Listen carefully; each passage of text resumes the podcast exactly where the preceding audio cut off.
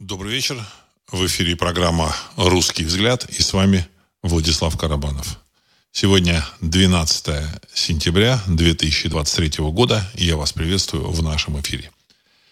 Тема сегодняшнего выпуска – текущие события, прошлое, настоящее, будущее, моделирование будущего, а, попытки в текущих событиях увидеть картину, собрать эти пазлы, потому что на самом деле то, что идет э, из э, средств массовой информации, э, зачастую ну, искажает реальную картину событий. И публика, в общем, не все всегда понимает. Точнее, я думаю, что 99,9% публики не понимает, что реально происходит и почему это происходит, и что будет дальше. Вот.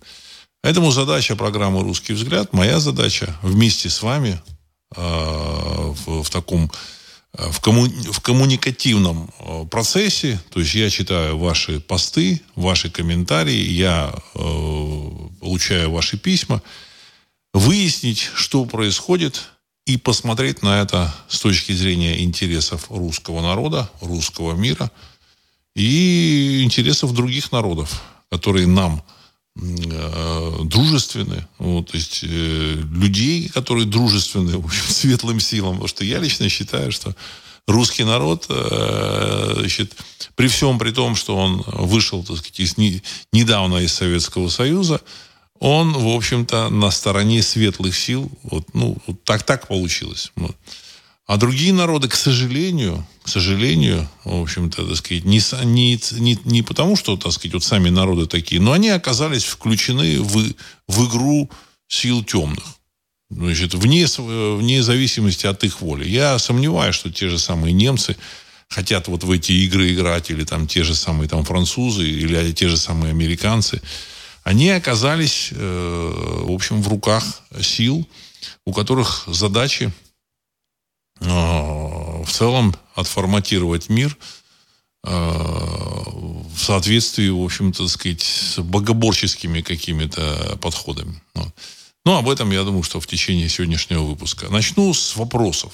Начну с вопросов. Событий гигантское количество, много событий. Они Э, эти события, они порой кажутся противоречивыми, не противоречивыми. Но на самом деле эти события дополняют вот эту вот объемную картину мира.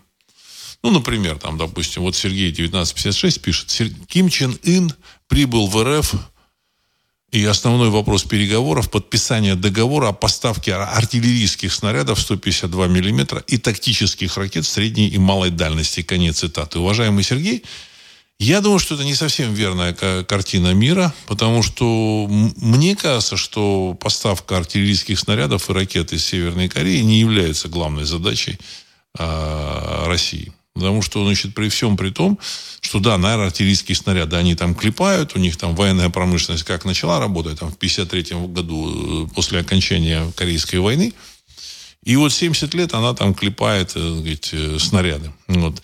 Ракета это более сложная субстанция. Не знаю, какие у них ракеты, какое ракетное вооружение. Там они копируют американское, как что-то они там делают сами, там что в чем-то китайцы помогают. Может быть, в чем-то помогла и Россия, в чем-то могла помочь э, замечательная, так сказать, украинская держава. Ну, вот, ну, есть такая информация, потому что ракетные двигатели для э, Северной Кореи или разработку ракетных двигателей помогла реализовать как раз вот эта замечательная Украина и такой замечательный завод Южмаш, который когда-то возглавлял бывший президент Украины господин Кучма. Вот этому Южмашу, Южмашу надо зарабатывать. Это, Южмаш это, в принципе, предприятие, созданное под, э, заточенное под э, производство различных ракет. Значит, Южмаш делал знаменитые такие ракеты, которые назывались «Сатана». Вот, значит, а, как он по классификации советская вот это проходила, вот эта ракета, как она проходила, я, я точно не помню. Поэтому, чтобы не ошибиться, я не буду там упоминать. Там, СС, э, не, СС это, наверное, там, э, вот это тоже по натовской классификации. Ну, в общем, так сказать, «Сатана». Ну, сейчас уже произведена «Сатана-2», А этому Южмашу, возможно, нужно было что-то там пристраивать, продавать. Вот, значит, вне зависимости от какой-то политической ситуации. Я думаю, что они помогли северным корейцам. Опять же, это версия. Версия, которая гуляет в интернете. На мой взгляд, приезд Ким Чен Ына означает э, выстраивание некой, э, в общем-то, оси, оси, которую Россия вынуждена сейчас выстраивать в связи с э, разрастанием вот этого конфликта с Западом. То, что происходит на территории 404, это просто э, локальный, локальный участок этого конфликта. И конфликт это не столько даже с Западом, а это конфликт, в общем, такой мировой. Это борьба за будущее э, современного мира. За будущее. Либо этот мир будет соответствии с лекалами э, каких-то глобальных кукловодов, где значит, не будет наций совсем. Не будет. Вот. Не будет никакой Европы будет э, то ли там 52 гендера, то ли там 72 гендера, вот, значит, и это будет стандартным подходом, стандартным. Вот. Возможно, там будет ювенальная юстиция уже существует, возможно, там еще какие-то там будут интересные глюки. Там в свое время а, Жорж Атали, это э, руководитель Европейского банка реконструкции и развития. Это, в общем-то, крестный отец Макрона. Крестный отец – это тот человек, который вот, э, курировал его вход в политику господина Макрона, потому что после вот выборов, после второго тура там был такой момент, он, значит, э, Макрон куда-то едет, отмечать это дело, и там встречает его э, Жорж Атали. Это такая серьезная фигура Жорж Атали, который писал в своей книге о том, что а, значит, человеку в будущем не нужно будет ничего лишнего. Вот, значит, лич, личный автомобиль, там, личная квартира, это все, в общем-то, все, все, все лишнее. У него ничего не должно быть личного. Вот, так сказать, такой вот вариант нового социализма. Ну, вот. Мы социализм с вами прошли, потому что слушатели программы русский, программы русский взгляд, они так или иначе значит, прожили э, в социализме, либо помнят, либо знают через своих, в общем-то, так сказать, русских предков или русскоязычных предков этот социализм, они понимают, что, что означают подобные разговоры. Саму идею социализма э, в Россию принесли э, также, в общем-то, западные товарищи. Вот. Дальше большевички, которые там с утра до вечера говорят, что социализм это такая большевистская, так сказать, э, русская такая придумка, это все ложь в чистом виде. Это придумка Э, сделано всякими умниками европейскими, которые хотели сломать естественный порядок э, вещей устройство, в устройстве человеческого общества. А естественный порядок вещей означает, что в человеческом обществе существует семья, существует какая-то аристократия, нравится кому-то или не нравится. Вот. И, соответственно, вот эта вот иерархия, она позволяет обществу, так сказать, выдерживать любые, любые э, сказать, катастрофы так сказать, в политическом так сказать, в мире. Вот. Потому что аристократия, родовая аристократия, она обязана заботиться о собственном народе. Вот. Но э, мир, в мир пришли значит, какие-то новые люди – вот, которым, так сказать, это очень, так сказать, не нравилось. И поэтому задача была сломать вот это аристократическое общество. Назвали это, это аристократическое общество фе, феодализмом. А, хотя, в общем-то, сказать, феодализм и аристократическое общество – это, так сказать, две такие разные вещи. Вот, феодализм – это когда существует феодал, у которого есть феод, на котором работают там, в общем, крепостные крестьяне. Аристократия – это, это лучшие люди племени, или там рода, народа. Ну, я так думаю, понимаете, так сказать, у каждого народа есть какая-то вот, так сказать, своя там родовая аристократия. Если у народа есть такая аристократия, так, и уважаемые фамилии, уважаемые люди, все у народа есть э, э, перспектива в этом мире. И не случайно вот, значит, люди удивляются, ну как так, вот эти вот небольшие там кавказские народы, как они, как они, как они приезжают в Россию и, так сказать, захватывают какие-то позиции в России. А почему, они, а почему так происходит? А потому что аристократия существует. Ну, не совсем она. Ну, вроде там родоплеменное общество, вроде бы там развитие с точки зрения там, каких-то знаний, оно не очень, так сказать, большое. Но, тем не менее, наличие, так сказать, придерживания вот таких правил, оно позволяет этим народам, в общем-то, эффективно реализовывать свою, свои какие-то планы. А у русского народа с аристократией плохо. И плохо было не с 1917 года. Плохо было с, э, со времен Петра I и с Екатерины II. II. И в этот период была уничтожена практически русская, русская аристократия, отодвинута от политической власти, от политических возможностей.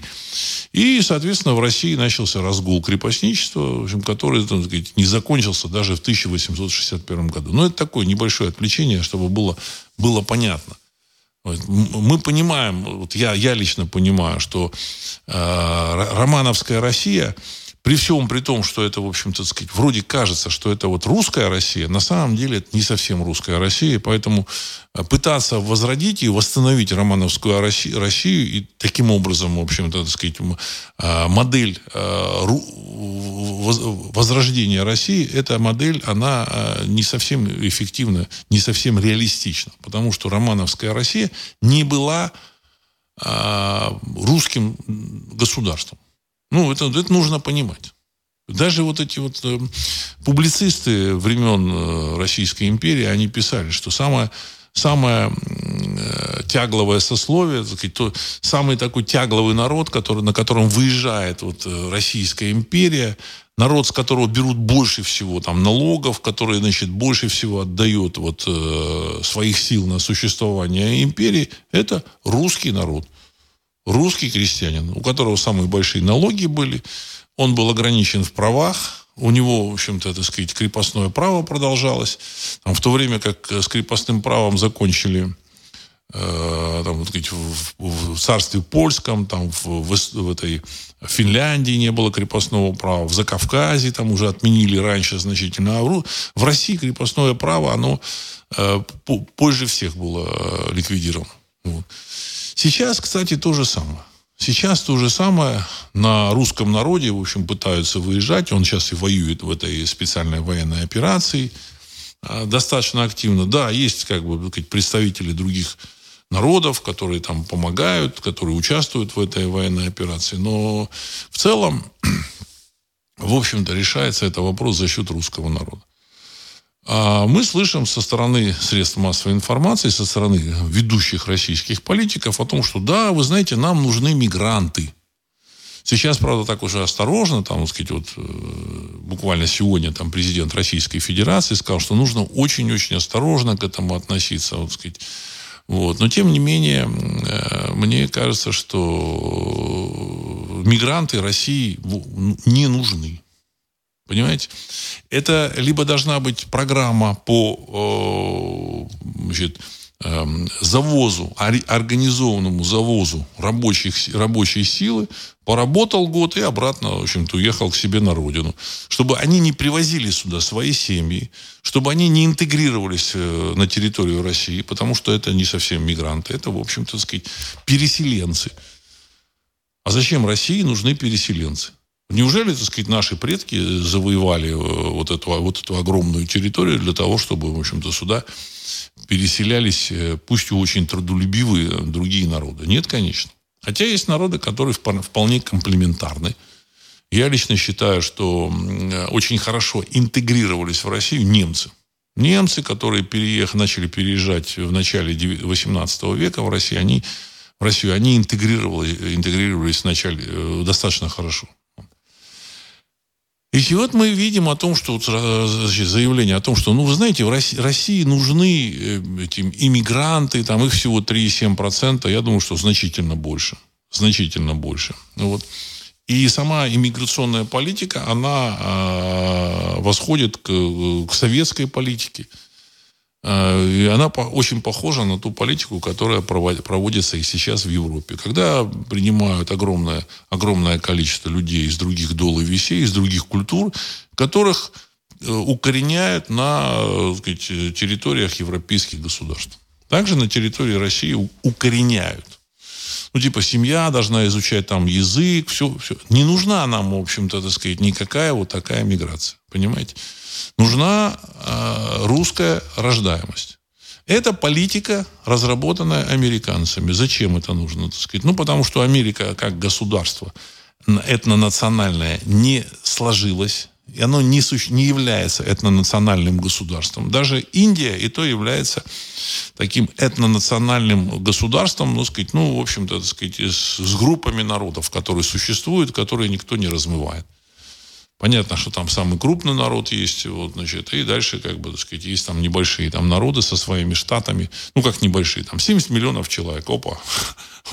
То есть Индия это этнонациональное государство. Америка не является этнонациональным государством. Э, и так как это самая мощная страна на планете, она была. Была. Потому что э, эпоха Америки заканчивается. Она начинает транслировать свою, свой уклад, свое устройство на другие страны. То есть они понимают, что их вот эта э, структура социально-этническая, вот, Э, она, в принципе, не, э, не имеет так сказать, таких позитивных э, перспектив. Не имеет. И для того, чтобы и другие, так сказать, тоже не имели таких перспектив, конкуренты, вероятные конкуренты, они транслируют вот свою, вот, так сказать, вот этнодемографические, как бы, так сказать, вот композицию, она транслирует, они транслируют, ну, в Европу в первую очередь. Потому что в Америке считают, что самым главным конкурентом американской э, Америки будут, будет в будущем Европа, ну и Россия как часть Европы. Вот. И поэтому активно заселяют в Европу иммигрантов, активно, в общем, создают многонациональное, многоконфессиональное общество. И также в Россию завозят мигрантов для того, чтобы создать многонациональное, многоконфессиональное общество. И в России с утра до вечера не устают повторять, что Россия многонациональное, многоконфессиональное общество, в общем-то, так сказать, и как бы они там дальше, вот, так сказать, хотят завозить сюда, растворить русский народ на своей земле.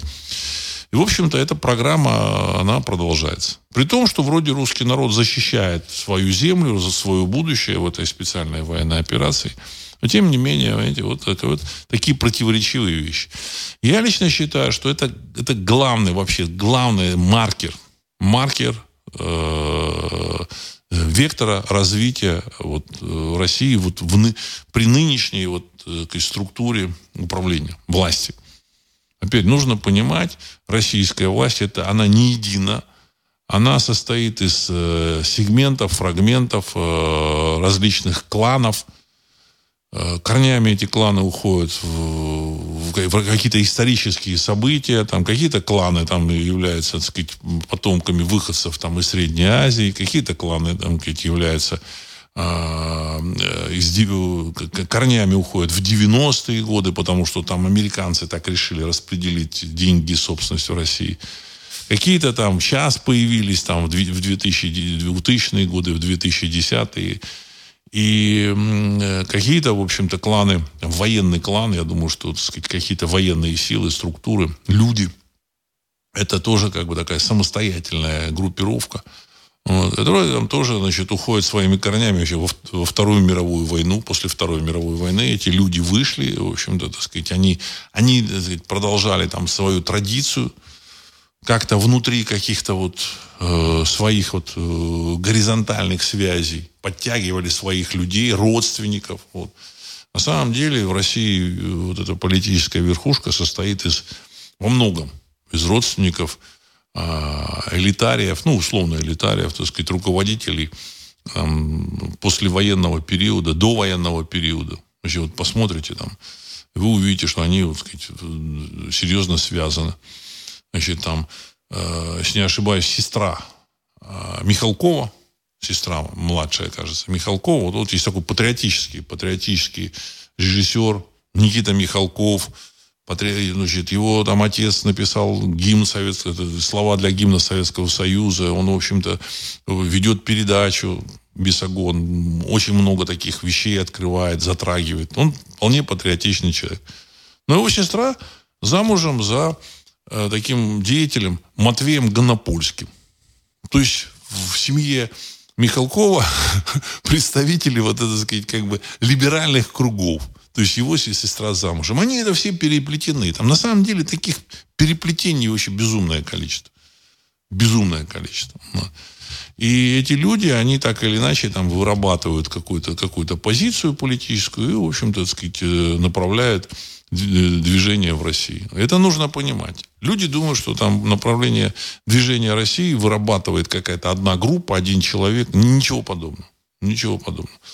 Как это происходит в реальности, в лицах, мы можем только предполагать. Потому что все закрыто. В Америке примерно та же ситуация, так сказать, со своими э, загогулинами. Понятно, что э, когда ну, все, все, так сказать, там смеются над этим э, Байденом, что он не то сказал, там, не, вспоминает не свою молодость, в общем-то, не свою семью, вообще, так сказать, какие странные у него воспоминания. Я говорил о том, что, ну, есть сомнения в этом Байдене, Байдене определенные. А почему Байден стал президентом? Потому что американцы поняли, что подходит момент, время Че, разборок, э, жестких разборок со своими конкурентами. И одним из главных конкурентов э, американцев является не Китай, а Россия. Китай – это мировая фабрика, да, она делает много э, полезных и хороших вещей, массовых вещей, уже там китайцы начали производить автомобили, еще что-то, так сказать. Вот. Но, тем не менее, в наукоемких отраслях, высокотехнологичных отраслях Китай, в общем-то, э, далеко отстает от сказать, э, лидеров. И будет отставать еще значительное время. При том, что там они уже, так сказать, научились покупать мозги, но опять же, они еще не печатают деньги, как я говорил. Значит, э, проще всего покупать мозги, значит, приглашать людей, которые будут там э, для вас что-то изобретать, э, в том, в том случае, когда ты платишь им больше всех. И, значит, перекупаешь эти мозги. Ну, во-первых, в Китае не очень-то и заманишь европейцев и американцев. Ну, кто-то поедет, а кто-то и не поедет. А во-вторых, и это самое важное, наверное, у Китая нет печатного станка. То есть если эти деньги, которые не могут платить, они могут платить. Им нужно зарабатывать тяжелым трудом. А американцам проще. Нужно на этих ученых там 10 миллиардов долларов, они обращаются, так сказать, э, рисуются 10 миллиардов долларов, и все, и, пожалуйста, и, пожалуйста покупаются ученые, так сказать, какие нужны и сколько нужно. Если нужно 20, они говорят, нет, нет, нет, 10 мало, нужно 20. Ну, хорошо, так сказать, э, рисуют им 20. Если говорит, нет, за 20 миллиардов отказались, нужно 50. Они нарисуют вам 50. А для китайцев эти 50 миллиардов это, в общем-то, деньги, заработанные потом и кровью. Поэтому, в общем-то, тот, кто печатает деньги, тот, кто следит за этим, так сказать, тот, кто контролирует этот процесс, является, в общем-то, э, лидером э, вот в этой области самых, самых, сложных наука, наукоемких технологий. Так вот, Россия в этом отношении, она и может быть конкурентом, потому что русский народ, он, в общем-то, так сказать, э, существует и мыслит примерно в той же, в общем-то, в том же пространстве, что и, так сказать, те же самые там англосаксы, так называемые. Вот. Потому что мы все равно, в общем-то, корни э, российской, русской науки, они, в общем-то, уходят в ту, в ту же самую европейскую историю, значит, ту же самую европейскую школу. Пример, примерно похожий стиль мышления. Вот. У китайцев все-таки другой. То есть они умные люди, бесспорно, так сказать, не хочу ни в чем их упрекнуть, но у них, в общем-то, другой подход. Возможно, они что-то там начнут придумывать со временем, когда у них, так сказать, будет больше денег и больше возможностей. Вот э, такое удивительное. Потому что китайцы придумали порох, еще что-то придумали. Но, тем не менее, э, современное ракетное оружие, современные значит, там, средства, системы радиоэлектронной борьбы, а, атомные подводные лодки и так далее и тому подобное, они, в общем-то, так сказать, они разрабатываются, так сказать, разработаны в России, или там системы Э, средства раннего обнаружения ракетного, ракетных пусков. Значит, у Китая этой системы не было. И Россия э, значит, то ли построит им эту систему, то ли подключит к своей системе, доступ даст к своей системе. То есть вот, ключевая система э, в области э, противостояния, вот этого, вот, сказать, ядерного противостояния мировых держав, а вот этой вот, так сказать, системы нет у Китая. Гиперзвуковые ракеты, ну, правда, сообщаю, что у Китая там э, гиперзвуковые ракеты есть. Но эти гиперзвуковые ракеты летят в два раза медленнее, чем российские э, гиперзвуковые ракеты. То есть, ну, это название такое, они, ну, что, жалко, что назвать там ракету, которая может сбить Патриот, там система американская Патриот, которая развивает скорость около там 6 тысяч километров э, там сейчас в час да, 6 тысяч километров в час. А у китайцев там эта ракета гиперзвуковая, гиперзвуковая летит со скоростью 5 тысяч километров. То есть это, это Патриот ну, в теории сбивает. А вот уже там кинжал какой-нибудь или циркон э, Патриот не сбивает. И таких деталей много. Системы радиоэлектронной борьбы, еще чего-то, так сказать, вот там, там спутники, там у России все равно много спутников. Вот. Понятно, что в Китае там производят много этих самых беспилотных э, небольших аппаратов. Все, так сказать, у них там целая промышленность, которая снабжает весь мир. В основном а, просто, значит, э, увлеченных там чем-то людей, увлеченных там экологией, там своей там архитектурой, там еще для чего-то, еще для чего-то. Ну, вот они в военном деле пригодились. То есть, но главным соперником американцев является, конечно, Россия. И вот в этой ситуации Россия, конечно, на сегодняшний день демонстрирует при всем, при том, что политическая система и, и финансовая, экономическая система, она значительно уступает по своей эффективности э, американской, тем не менее, все равно в общем, военные системы вполне себе соответствуют и превосходят э, американские. Вот. Таким образом, э, идет, идет вот эта война, и в этой войне, о чем-то, так сказать, будет определяться будущее э, человечества. Так, значит, давайте еще тут э, вопросы, так сказать, э, зачитаю. А, да, по поводу, да, по поводу вот этих вот снарядов там, 152-миллиметровых, там, у Ким, Чен, у Ким Чен Ына, там, корейского руководителя, нужно, не нужно, я не знаю. Мне кажется, так сказать, такой необходимости нет. В принципе, при желании Россия может увеличить производство вот этих снарядов, там, не знаю, там, в два, в три, в пять раз. Потому что для этих снарядов самое главное не только там э, какие-то там отливочные там станки, значит, или там еще что-то. Ну, ну, нужно э, сырье, нужны люди, нужны территории, нужна, нужна электроэнергия, там куча всяких вот этих вот э компонентов. У России все это есть. У России все это есть. Э, пытаются вот это рассказать о том, что Россия там хочет купить у Южной, у Северной Кореи эти снаряды, знаете, для чего? Ну, на мой взгляд. Я могу ошибаться. Может, действительно там, действительно, значит, там э, жизненно необходимо для России купить у Северной Кореи эти снаряды. Но мне кажется, это все-таки эту информацию распространяют с целью показать отсталость России, что вы знаете, Россия настолько отстала, что она покупает у этой вот отсталой Северной Кореи вот снаряды, не хватает снарядов.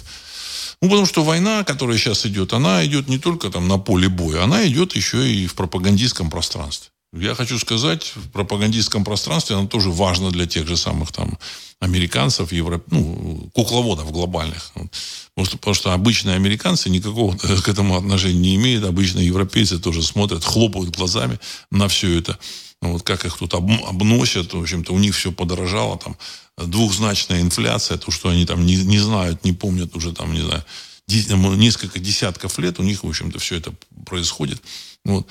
А, очень важно их убедить, тех же самых европейцев, что Россия это отсталая, э, лапотная страна, которую победить вообще расплюнуть. Почему? Потому что, ну, если э, европеец какой-нибудь там средний француз или средний немец, он, в общем, поднё, поймет, куда, в общем-то, все это, так сказать, идет и втягивается, он, в общем, начнет упираться.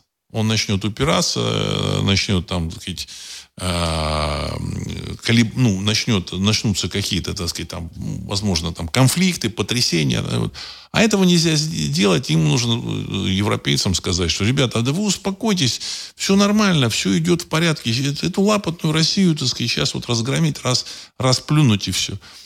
Зачем это делается? Это делается для того, чтобы как можно, в общем, больше истощить с их точки зрения этих кукловодов России, дальше посадить Россию за стол переговоров и, в общем, навязать э, хотя бы какой-то мир, который их устроит. Потому что, ну, понятно, что разгрома России никакого не будет, это очевидно, понятно, и не потому, что там э, в России там нет своих предателей, которые могли бы это, в этом помочь. Нет. Просто вот э, у людей, которые там воюют, у, у граждан России, у русского народа, в общем-то, есть ощущение собственной правоты. Это такой важный момент. Это очень важный, это ключевой момент. И понятно, что вот с таким ощущением, в общем-то, Россию и русский народ не победить. Понимаете? Не победить. Вот. Отсюда нужно выскочить из этой ситуации как, как можно э, в, в лучшем положении. Они хотят вот затянуть, истощить. Они не хотят идти на какие-то переговоры реальные и уходить оттуда, с, с территории замечательной Украины, в общем-то, и сливать воду. Вот. А им не хочется. Им не хочется, потому что после слива воды я говорил о том, что значит, эти политические системы рухнут. Вот.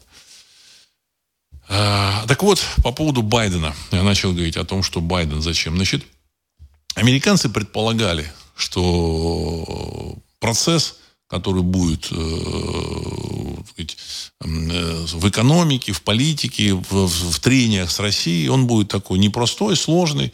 Плюс там, вы помните, да, еще Байден там это усилил все эти мероприятия, связанные с укализацией. Вот, значит, э, а, началась эта кампания по укализации, там, значит, она как бы она провалилась там, вот у них, у них какие-то планы не, не, не, не реализовались, но нужно было, чтобы какой-то сумасшедший вот все это делал. И дальше какой-то сумасшедший мог угрожать России. Значит, потому что понятно, что нормальный человек в здравом уме, твердой памяти, он не будет угрожать России. И, так сказать, ни Трамп, ни Буш, и даже Обама. Они бы не угрожали ядерной державе. А им нужно было э, создать вот такую, в общем-то, сцену, вот такую, такую маскировку, вот, значит, в которой все это выглядело бы так, что там, да, пришел какой-то, так сказать, полоумный дед – Э, у власти, что ему скажут, то он и будет делать, все он подпишет, и мы готовы нанести или, так сказать, ответить на ядерный удар. Мы готовы к ядерной войне. То есть посыл постановки вот этого Байдена на эту должность был именно в том, чтобы продемонстрировать в первую очередь России, не Китаю. Люди говорят, ну вот он там с Китаем, там главный его соперник Китай. Нет, нет и еще раз нет главным соперником э, этих глобальных кукловодов. Вот слово, я не хочу говорить про американцев, потому что американцы обычные вообще, так сказать, и необычные, и там бедные, и богатые. Им вообще все это, так сказать, никак не нужно. Вот. А главным, э, главным посылом э, вот этих глобальных кукловодов было, э, была угроза России, что мы готовы к ядерной войне. Мы готовы. Мы готовы. И этот человек, вот он подпишет все, это, в общем-то, так сказать, э, марионетка, которая, в принципе, ничего не решает. Э, это, это так сказать, понятно, очевидно. Вот. И, и на самом деле они себя ведут так достаточно отвязанно. Отвязанно. Потому что, ну, если помните, раньше там разговоры были, да вы знаете, там, американцы, американские войска, они даже, в общем, без теплых туалетов воевать не будут. Вот, значит, и вообще европейцы, американцы, там, они, если там что-то затянется, им будет плохо, какие-то за, конфликт войны затянется, что, что вызовет там снижение их там жизненного уровня, у них начнутся там забастовки, демонстрации, там какие-то события. Вот. Вот они продемонстрировали, что они полностью управляют собственным населением, вот, и готовы, значит, э, к ядерной войне. Но на самом деле, это вот это вот самое важное, на самом деле – все это, то, вот эта, эта демонстрация, так сказать, о том, что они готовы к ядерной войне, это блеф. Блеф и еще раз блеф. Ну.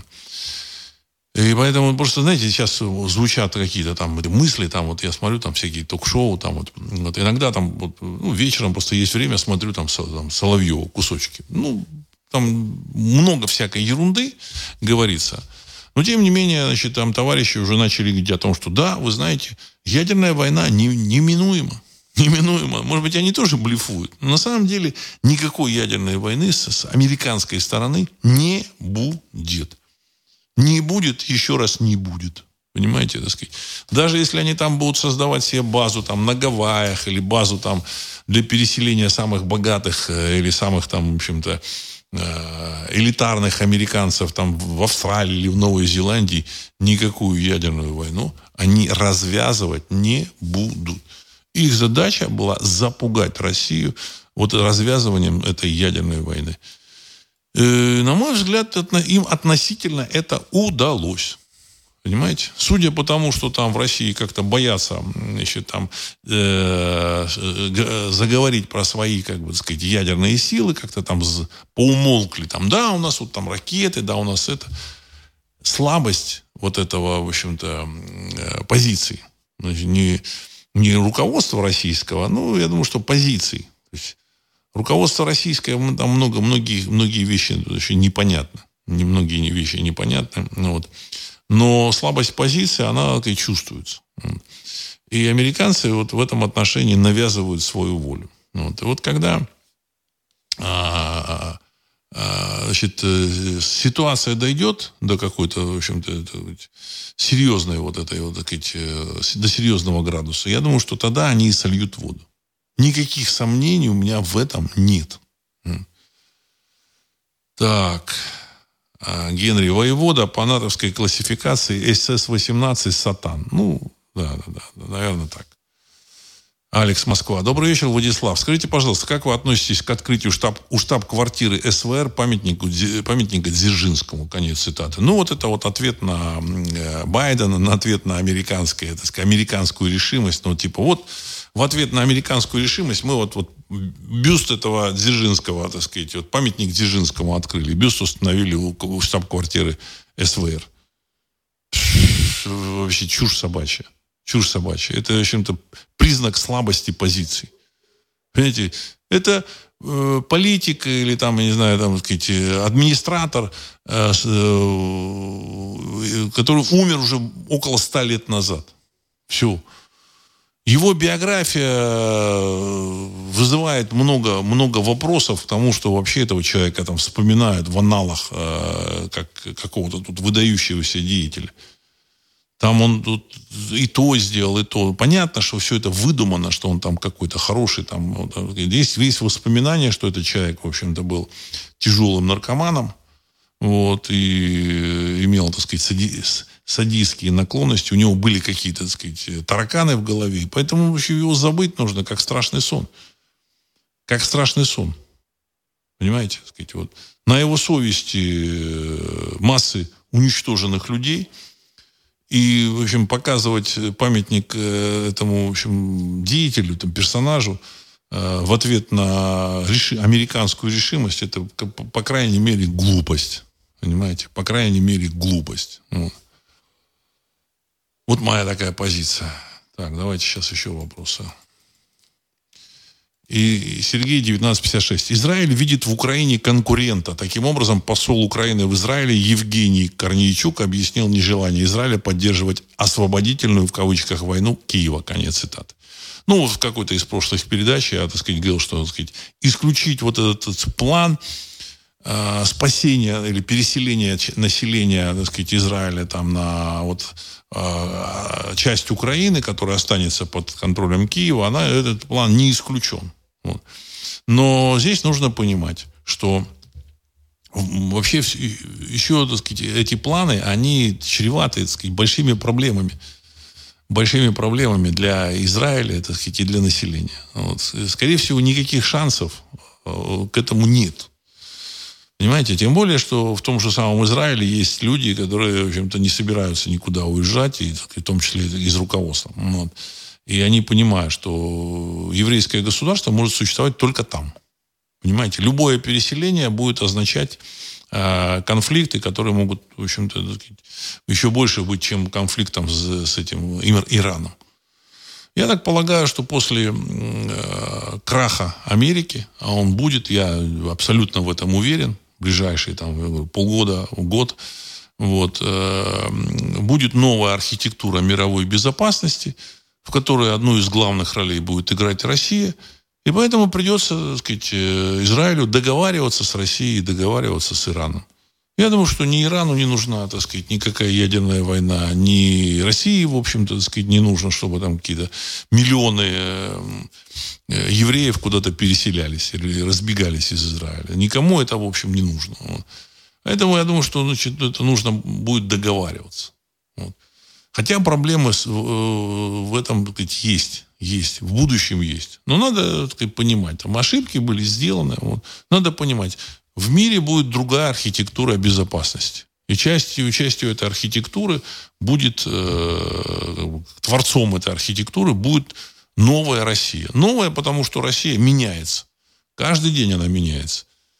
Представляете, еще там год назад, полтора года назад, э, политик Ельцинского призыва, господин Чубайс, был одним из архитекторов российской, вообще, так сказать, там, э, экономической политики. То есть, так сказать, Роснано, это э, концерн Роснано, который он возглавлял, это, в общем, так сказать, это концерн, который призван был э, развивать российскую, российские разработки вот в этой такой важнейшей отрасли нано, нанотехнологий. До этого он возглавлял значит, то, что связано с электрификацией, с энергосетями. Вот понимаете, как бы, так сказать, вот, эм, э, то есть, э, его люди, они там расставлены были везде. То есть это один из таких серьезных политических э, деятелей был. Понятно, что его поставили американцы, он был их э, наблюдателем, их смотрящим. Вот. А, а теперь, значит, сегодня там выступает президент Российской Федерации и, значит, там смеется и говорит, что он удрал, поменял фамилию, имя. Вот, и, в общем-то, так сказать, так, с, насмеш... с насмешкой воспринимает это. На самом деле это означает изменение, трансформацию российской политики. Она, эта трансформация идет. Или там на, на днях сняли э, директора Института США и Канады. Это такой важнейший э, институт в, в, в системе Академии наук, в этих э, гуманитарных науках. Вот который занимался изучением отношений, так сказать, изучением Соединенных Штатов и Канады, и, значит, выстраиванием отношений с американцами. Там, и, в принципе, это был такой ключевой институт, который, значит, вырабатывал или, значит, подсказывал о том, какую политику в отношении Америки вырабатывает. Ну, понятно стало, что там человек, который руководит этим институтом, он совсем не, не патриот России, поставлен он, в общем-то, так сказать, замечательными э, американскими партнерами. Вот. И этого значит, э, товарища после там, статьи, в которой он так сказать, на, на, написал о том, что ну, Америка там сверхдержава, а чего мы, Россия, чего, куда лезем, там, типа, куда, куда вы лезете? Куда вы лезете? У России другая, как бы, стать, там, понимаете, это лапотная, ну, не такими словами, так сказать, чуть-чуть помягче, ну, смысл был такой. И этого значит, товарища Гарбузова уволили, значит, и, начали разбирать историю его выдвижения на эту должность. Оказывается, он был псковским краеведом, потом поехал на э, в Америку на там, какую-то стажировку, на подготовку, а потом значит, начал так сказать, э, резко двигаться по карьерной лестнице, по научной, и стал директором Института США и Канады. О чем это говорит? Ну, о том, что начали, начали говорить о том, что вот этого человека поставили американцы. То есть нам, ну, как бы, так сказать, там, понятно стало, что, ну, вы знаете, так сказать, если там другой ученый будет смотреть и изучать его биографию, он поймет, что его поставили американцы, в общем-то, так сказать. И поэтому он там, ученый этот э, должен правильно выбирать, э, как бы, а, методику своей значит, э, карьерной, э, карьерного продвижения. Вот. Но этого человека убрали. И, соответственно, э, еще чистки не начались. Чистки еще не начались. Но через какое-то время, я уверен, эти чистки начнутся. Это просто необходимость. Помните, я там, еще там год назад, полтора назад говорил, что рано или поздно какая-то часть российской элиты, управленческой, она поймет, что либо они нацелены на то, чтобы выиграть это противостояние с э, замечательными партнерами. А Жак Атали, значит, э, э, я там как-то по-другому там назвал его, да, Атали. Вот. Значит, либо российская, Россия выиграет это противостояние с замечательными своими там западными партнерами, Но без этих вот, так сказать, вот этих вот э, либеральных, так сказать, там, этих интеллектуалов э, в управлении Россией, значит, и в интеллектуальном этом управленческом, в интеллектуальном корпусе, там, научном или около научном, вот. Либо проиграет, вот если этих людей оставит, либо их выкинет, вот это вот, э, ну, условно назовем патриотической, так сказать, частью элиты – либо она выкинет вот этих либералов и будет, в общем-то, так сказать, ориентироваться на интересы русского народа, либо она проиграет, если их сохранит. Эта чистка, она будет. Никаких сомнений у меня в этом нет. И поэтому трансформация России будет. И будут они пытаться найти опору э, в, в русском народе в первую очередь. Пока они от этого уклоняются, потому что там ну, разные персонажи еще так сказать, сохраняются в этой вот э, в политической пирамиде. Они пытаются еще, так сказать, уклониться. Они думают, что что-то там удастся из наследия совка сохранить. Ничего удастся, ничего не удастся. Вот. И мавзолей придется, так сказать, э, э, в общем-то, перебазировать куда-то и закрывать. И людей там зачищать там, которые вот в науке особенно. В Бояре, если вы там кто-то читал, слушал его, вот там, как бы, значит, я еще тогда э, говорил, так сказать, ну, через вот это произведение, через Бояра, о том, что основная площадка э, э, существования, действия анунаков в России, это как бы научные всякие структуры. Научные структуры. Они сейчас они продолжаются, так сказать, там в этих научных структурах обретаться. Но сейчас их будут чистить. И это очень хорошо. Понимаете, это очень хорошо. А, опора на русский народ тоже будет.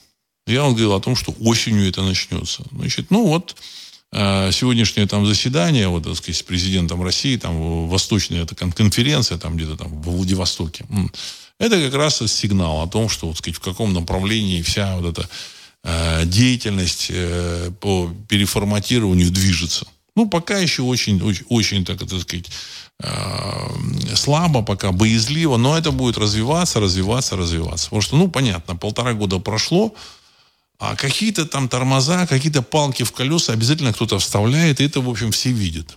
То есть рубль стал 100, 100 долларов, значит, э, по цене там 100 долларов за... 100 рублей за доллар. 100 долларов сказал. 100 рублей за доллар, понимаете? Сказать, был нормальный курс ну, относительно нормальный, там, стабилизировался, 70 рублей, так сказать. Экономика развивалась, все, в общем-то, двигалось. Вот. А тут раз, опа, 100 рублей, 100 рублей. Вот. А, понятно, что, значит, какие-то деньги не привезли в Россию. Значит, тут выступил, а, кажется, посол Индии в России или министр иностранных дел. Я, так сказать, там просмотрел, кто там, Капур, по фамилии Капур. Фамилия такая значит, э, интересно, так сказать, встречалась там в кинематографе индийском. Вот. И он сказал, вот я, я читаю, там слышу заявление о том, что Россия продала Индии нефть за индийские рупии, и поэтому не может эти, э, вот эти рупии конвертировать и ввести там, так сказать, в Россию. Что за ерунда? На самом деле Индия покупала э, эту нефть у России уже за все это время Э, за твердую валюту. Доллары и евро. То есть про рупии ничего нет. Дальше говорит, если даже есть какие-то рупии, вы знаете, в, Индии очень много товаров, которые можно поставить в Россию. То есть об этом я, кстати, говорил, так сказать, несколько передач назад. То есть, грубо говоря, то есть э, существуют какие-то э, бизнес-структуры, ну, понятно, что они под какими-то госструктурами, которые, в принципе, как пятая колонна работает. Значит, вывезли нефть, заморозили деньги где-то или куда-то увезли. И сказали, вы знаете, так сказать, индусы э, рупиями рассчитались, а мы, а мы не знаем, что, так сказать, что делать. Ну, в Индии ничего купить нельзя. На самом деле Индия производит массу, так сказать, интересных товаров. Индия производит, э, там, допустим, ну, если взять там, то есть вот есть, есть европейские бренды. Европейский бренд есть э, такой известный, э, двигатели, Cummins. Значит, эти, эти каменцы ставят на КАМАЗы, эти каменцы ставят двигатели на БелАЗы.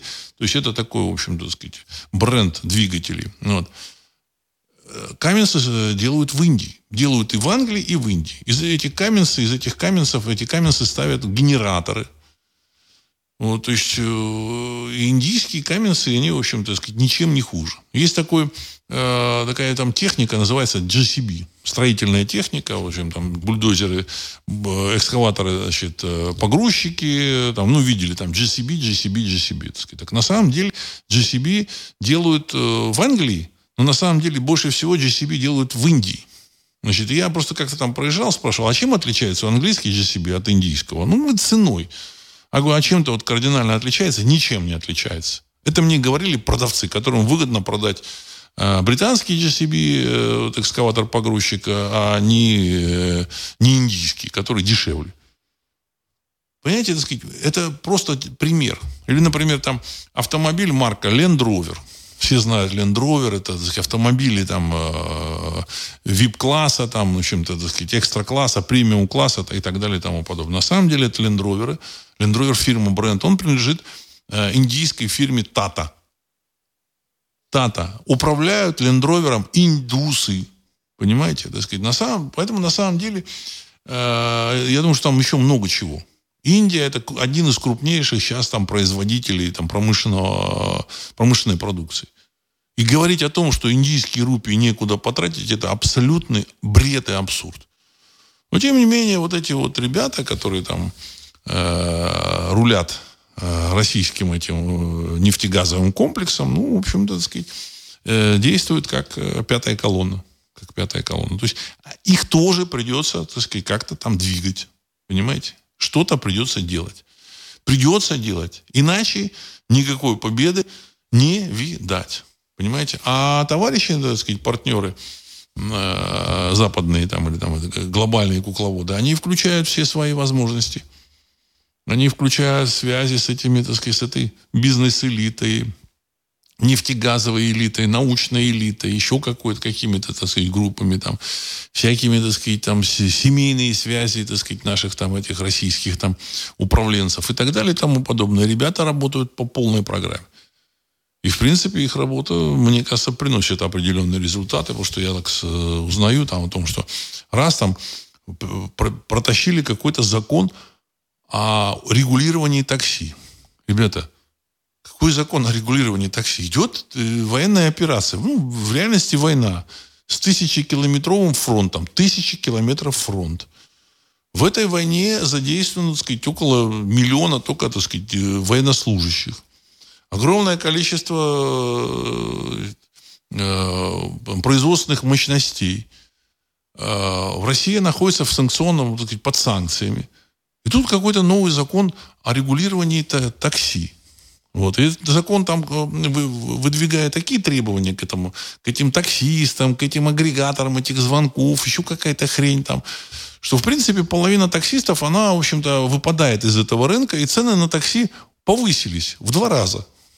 Понимаете? Как вы думаете, кто это делает? Это большие родители э, российской э, победы? Нет, я думаю, что нет. Ну, там еще какие-то там законы там проводятся, так сказать, там вот сейчас а, о том, что нужно там маркировать какую-то продукцию. Там, значит, э, дальше какой, какие-то умники придумали закон о рекламе, что кажется, каждую рекламу нужно маркировать. Если, не дай бог, ты не промаркировал рекламу, там какие-то чудовищные штрафы. То есть я так думаю, что с этой рекламой начнутся проблемы. То есть снизятся продажи, и так, в общем-то, так сказать, это российское, российский, так сказать, э, покупатель, он, в общем-то, так сказать, меньше стал, меньше у него возможности покупать. Теперь еще какие-то шлагбаумы появились. Поэтому, когда начинают рассказывать о том, что да, сейчас э, в России все там э, импортозамещение, все хорошо идет. На самом деле, да, они как бы рисуют хорошие, так сказать, там цифры, но э, в реальности э, палки в колеса вставляют очень, очень, очень и очень активно. Понимаете? А жизнь людей, она, она состоит не из э, этих, так сказать, ура, там, патриотических заявлений, а жизнь состоит из реальных, вот, сказать, маленьких дел. Что он сел на такси и поехал. Одно дело ему там за такси заплатить там 500 рублей, а другое дело тысячу. Опа. Понимаете? Понимаете, тысячу. Или там одно дело 250 рублей, а другое дело 500 рублей. Так сказать, опа. То есть он туда-обратно там на работу с работы ездит, ну, условно говоря, там, или куда-то по делам там ездил за там, 500 рублей туда-обратно, а тут ему надо, надо тысячу заплатить. Э, он там э, что-то покупал там за одну цену, а стал за другую цену покупать. В общем-то, просто так. Ничего не поменялось. Зарплаты не, не выросли, ничего не выросло. Доллар э, вырос только. Просто, так сказать, так. Плюс, плюс налоги очень такие серьезные в России. Еще, так сказать, э, реклама столько стоит. А эта реклама кто платить будет? Вы думаете, что бизнес будет платить? Нет, бизнес будет платить, переложив э, стоимость этой рекламы на покупателя. Понимаете? Это себестоимость продукции. Реклама входит в себестоимость продукции. Если кто-то не понимает, кто-то думает, ну, вы знаете, ну, я просто, так сказать, слышал, там вот люди говорят, ну, ну вы знаете, как бы, э, ну, просто когда я там в эфире говорил о том, что 30% вот с, э, от зарплаты платит, э, пред, э, ну, предприятие платит э, фонд соц, там, социального страха, еще какие-то фонд, 30%. Вот. На самом деле эти деньги изымаются из фонда оплаты труда. И мне люди на полном серьезе говорят, ну это же предприятие платит, это же не человек платит. И, и, дурачок. Человек мог бы получать, там, допустим, грубо говоря, там, 75 тысяч. Но так как э, эти деньги из 75 тысяч нужно 25 отдать вот эти налоги, то человек получает 50. Все. Он платит, платит тот человек, который, так сказать, фонд зарплаты труда, он, в общем-то, так сказать, не из Луны берется, из, из Кремля ничего не присылает. Также и вот эта реклама, также все эти, так сказать, там э, маркеры какие-то, так сказать, там поездки на такси, все оплачивать будет э, потребитель. А потребитель это население. А жизнь населения и его настроение зависит из э, десятков, сотен элементов, маленьких элементов его э, каждодневных как бы, затрат, настроения. Одно дело, он там мог бы там купить на это, там, если там, ну, нужно там на такси э, съездить, ну, что, тысячу рублей отдал. То есть, ну, не купил там, даже не мороженое, а что-то там серьезное не купил на 500 рублей.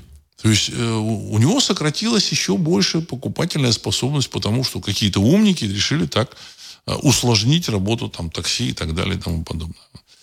Поэтому я так полагаю, что ребята, эти, агентура активно работает в России. Активно. Затягивание вообще спец, спецоперации, оно при том, что говорит, да, мы сейчас ориенти- переориентировались на Восток, на Африку, там все это ерунда.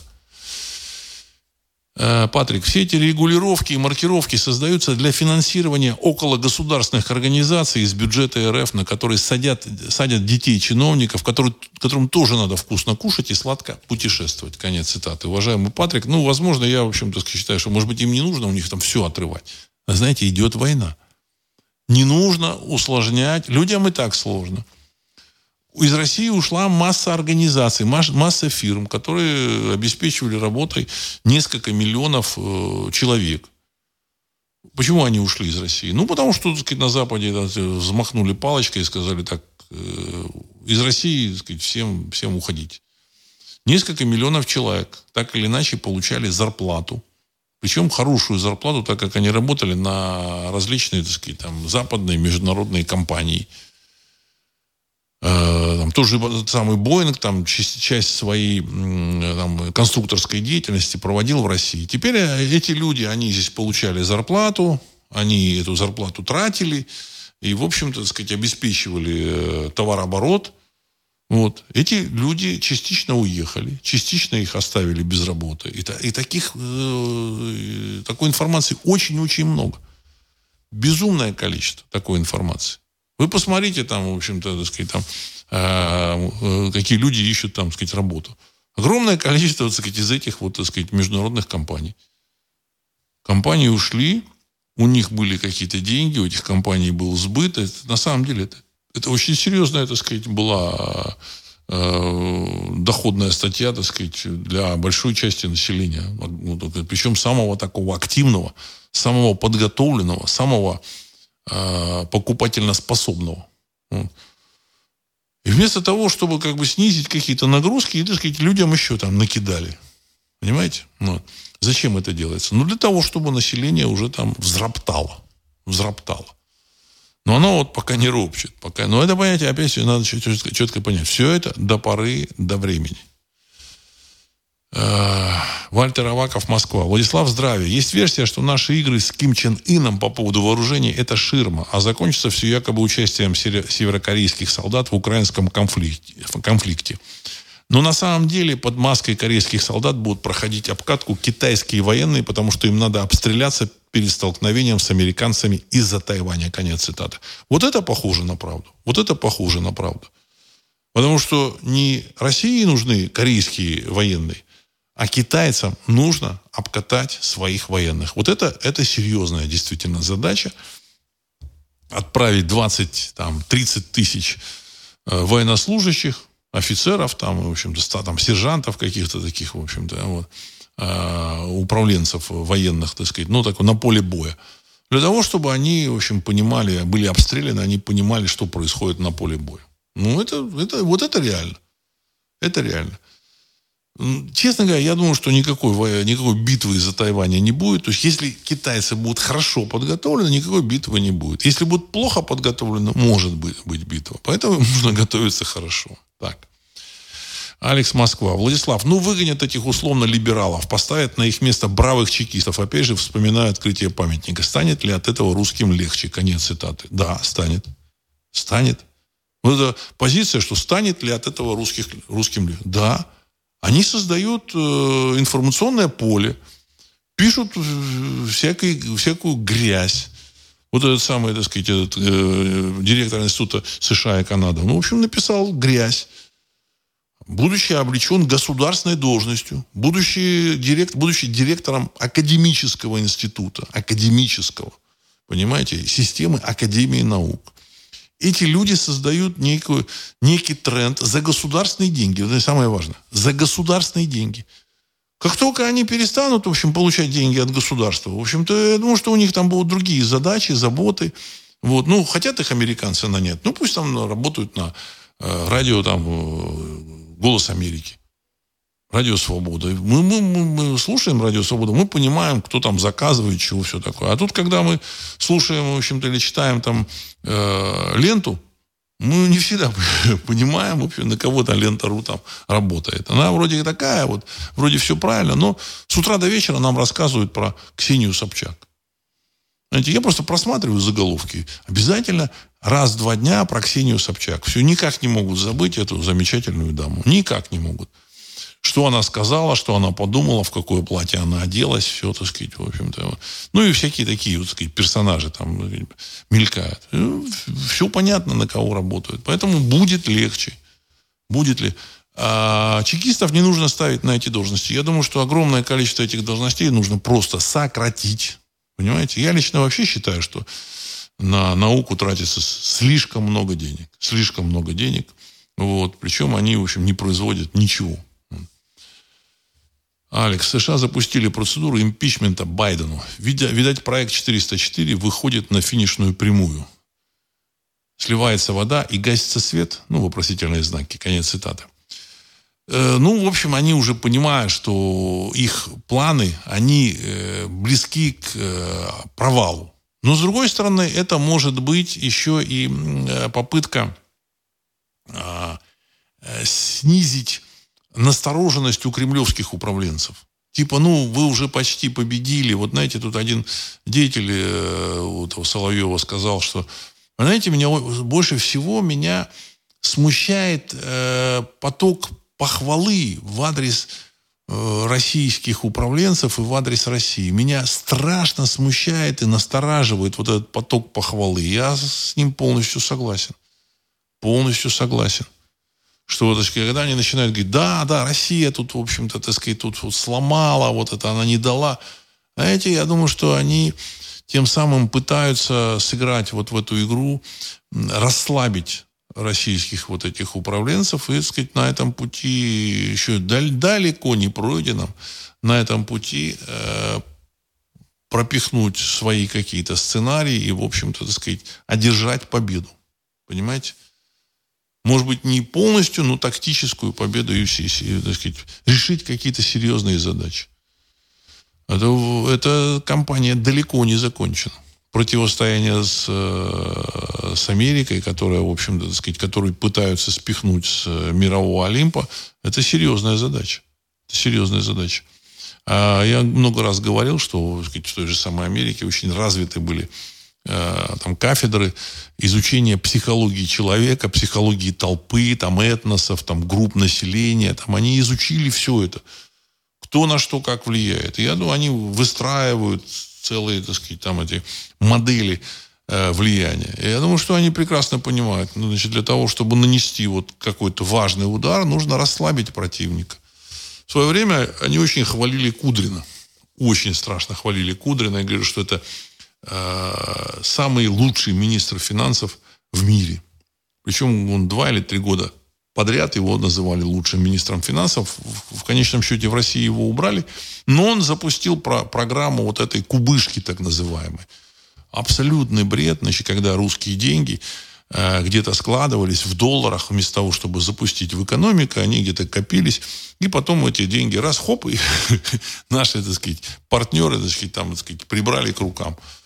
То есть э, был двойной удар по российской экономике. Первое, из экономики вытаскивались деньги, которые получены тяжелым трудом. То есть люди тяжелым трудом получали эти деньги, так сказать, там, ну, там, через нефть, газ, но тем не менее там труд человеческий был, так сказать, э, ресурсы были. Эти ресурсы попадали к нашим партнерам. Вот, вы понимаете, ну, лучше так говорить вот, к этим партнерам. Партнеры на эти деньги производили свою продукцию, так сказать, повышали уровень жизни своего населения, решали свои вопросы, развивали свои экономики, страны. А Россия Э, получала вот эти вот, сказать, денежные знаки на счетах там каких-то банковских и, так сказать, да-да-да, не надо их трогать. Это кубышка. Ну, вот. Э, и, значит, в, России значит, безумная значит, э, ставка рефинансирования, там была 10-12%. Там 12%. В экономике не хватало денег, тем более валюты. Курс доллара был, в общем-то, заоблачный. Поэтому, в общем, что-то покупать там на Западе нельзя было. И в конечном счете, в общем-то, российская экономика, она там могла бы там быть в полтора, в два раза больше, чем сейчас. Она сейчас в полтора раза, два раза меньше. И плюс эти деньги там, товарищи, так сказать, западные партнеры забрали. Все. Они хвалили этого, так сказать, Кудрина. Они хвалили, говорили, о, какой он замечательный. И то же самое сейчас они начинают нахваливать нахваливать, и, значит, в России, так сказать, так расплываются, так сказать, в улыбке. А, видите, видите, видите, что они говорят? Видите, какие мы тут умные. Значит, это такой серьезный, серьезный момент. Я думаю, что еще много будет интересных событий в этом мире. Много интересных событий. Конечно, хочется, чтобы было меньше потрясений, но это, к сожалению, это зависит не от наших решений. Единственное, мы должны понимать, что происходит. Мы должны понимать, что происходит. Если мы понимаем, что происходит, мы, в общем-то, так или иначе, мы э, сможем, в общем, создать модель будущего, и мы влияем на эту модель будущего. И, вот, так сказать, э, некоторые мои слушатели, они говорят, что вот сейчас, сейчас мы смотрим, и то, что описано в Бояре, оно уже фрагментарно, оно, в общем, так сказать, встречается в реальности. Вот. А Иван Помидоров. Такое впечатление, что 30 миллиардов долларов просто вывели из России, а теперь говорят, а мы не знаем, как их из Индии вытащить. А до этого не подумали об этом. Дети малые в правительстве сидят. Недавно Индия предложила России инвестировать эти 30 миллиардов в Индию. Занавес, конец цитаты. Ну, в общем-то, сказать, какие-то там какие-то интриги, э, от которых э, Россия, русский народ, в общем, народы России точно не выигрывают. Они, они проигра, проигравшие. 30 миллионов – это чудовищная сумма. 30 миллиардов, я прошу прощения, 30 миллиардов долларов – это чудовищная сумма, на которую можно построить э, отрасль экономики. Но, опять же, не государственной экономики, а э, рыночной экономики. Тот же самый там, Дерипаска там выступил, сказал, что в 2008-2009 году было принято решение двигаться в направлении, так сказать, огосударствливания, огосударствливания экономики. Это неправильный путь. Я всегда говорил, что это, так сказать, неправильный путь. Потому что государственная экономика всегда проиграет частной экономике. Всегда. Э, КПД, э, эффективность частной экономики в несколько раз э, выше, чем у государственной. государственная экономика, она, как правило, убыточна. Это очень хорошо, если она не убыточна. Государство, оно даже на э, супер э, выгодных каких-то, так сказать, направлениях, значит, там, начиная производить свою продукцию, она, она как бы, так сказать, делает все это, сводит вот это супер выгодное направление, так сказать, к убыточности. Ну, и в лучшем случае э, к э, тому, что в лучшем случае, если они отобьют эти, эти, эти инвестиции, в лучшем случае. А Владимир 82. Здесь армяне провели учения с американцами и ратифицировали соглашение с э, Международным уголовным суду, судом, по требованию которого они могут арестовать президента России. Будет ли война за Арцах? Кстати, Жириновский такое предсказывал. Конец цитаты. Уважаемый Владимир, я просто еще раз подчеркну, я, так сказать, в прошлый раз высказался по поводу ну, каких-то нюансов, деталей, там, так сказать, э, истории там, Армении, в общем-то. Я, я лично считаю, что России нужно э, не вмешиваться в чужие дела. Как можно меньше вмешиваться в чужие дела. Потому что любое вмешательство в чужие дела, оно влечет за собой обвинение России в том, что она, в общем-то, сказать, э, кому-то там в чем-то навредила. Это колоссальная ошибка. Ну, почему так происходит? Ну, потому что, так сказать, люди там в Кремле, они до сих пор не могут избавиться э, от каких-то э, своих вот этих э, шаблонов и стереотипов, как там себя вести в мире. А не нужно вмешиваться. Даже если Россия будет сверхдержавой, в общем-то, так сказать, какие-то региональные там вопросы, вмешиваться не нужно. Не нужно. Понимаете? А Россия, так сказать, пытается всюду там продемонстрировать свой, свой флаг и свое оружие. Это, так сказать, не есть хорошо. Поэтому я лично считаю, что хотят армяне там в, э, ратифицировать соглашение с Международным уголовным судом, ну, это их, в общем, право. Они выбрали сказать, вот Пашиняна, он э, реализует политику армянского народа, дай бог здоровья всем им. А России нужно смотреть и говорить, ну, вы сами решайте. И все. И все. Чем меньше будет вмешательства, так сказать, в эти дела, сложно этот клубок отношений, тем будет лучше. Понимаете? Вот. А, что там будет, э, мы не знаем. Мы не знаем. На самом деле, конечно, э, Пашинян, мне кажется, мне кажется, он, в общем-то, сказать, какие-то вещи делает, не, не, не, не прогнозируя какое-то будущее, сказать, не понимая, что опора на американцев и на европейцев это вообще пустое совершенно занятие, так сказать. Ну, это мое личное мнение. Возможно, он чего-то знает лучше, чем мы с вами. А Владимир 82. Сегодня президент России сказал о том, что ничего страшного, что они забрали 300 миллиардов долларов, якобы они заработали сейчас еще больше. 300 миллиардов долларов подарили, ничего страшного в понимании президента. Конец цитаты. Ну, в общем, не, не упрекайте, так сказать, это его как бы, задача, он же не будет там волосы на себе рвать и говорит, вы знаете, да, да, да, а просто волос или, или еще что-то. Вот. Ну, не будет. Ему нужно как-то это объяснить. Ну, в России же такой момент очень, очень важный э, в политическом управлении, когда этих управленцев не наказывают. То есть наказывают каких-то стрелочников, каких-то там э, мелких там э, чиновников или там каких-то там, э, там какой-то мелкий бизнес, там, сказать, там срубили не там лес, там три, три, три сосны, там, сказать, а вот этих вот основных э, этих самых не наказывают. А без этого управление неэффективно. Единственного, кого тут посадили, министра вот этого, который там э, вымогал взятку у Сечина. У Сечина, у Люкаева. Единственный такой, так сказать. На самом деле там э, охоты на ведьм еще не было. А оно нужно. И вообще сократить количество вот этих управленцев. Я высказывал свое мнение. Нужно сокращать их этажами.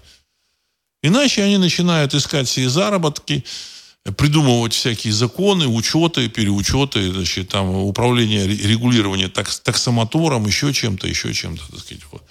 То, то, то, то, что прекрасно работает вообще без их, без их вмешательства. Учет рекламы, учет еще чего-то, еще чего-то, еще чего-то. Ну, к сожалению, оно так э, движется. Э, пока, пока, пока. Вот. Посмотрим, какие события будут. Э, победа, э, я думаю, что будет рано или поздно. Но, в общем, на этой победе могут быть и всякие сложности. Вот. Дай бог, чтобы, в общем-то, это как, как можно меньше, меньше, меньше людей затронуло. Вот. Ну, и я хочу сказать, в России люди привыкли жить в параллельном пространстве, так сказать, смотреть на государство, так сказать, как на структуру, в общем, на которую там никак повлиять невозможно, и решать свои вопросы. А, а государство, вот, сказать, вот, сказать, управля, управленцам, оно придется, я это еще раз подчеркну, придется обращаться к э, русскому народу в первую очередь. Ну, народы России, я тоже считаю, так сказать, комплементарные русскому народу, они, в общем-то, так сказать, будут... И русский мир, он, в общем-то, так сказать, э, будет играть ключевую роль э, в будущем, э, будущей политике России. Пока используют только этих людей, пока, в общем-то, так сказать, так, все в рамках пропагандистских кампаний. Но дальше, я думаю, что будет не только в рамках пропагандистских кампаний. Я думаю, что, что уже этой осенью оно будет уже э, включение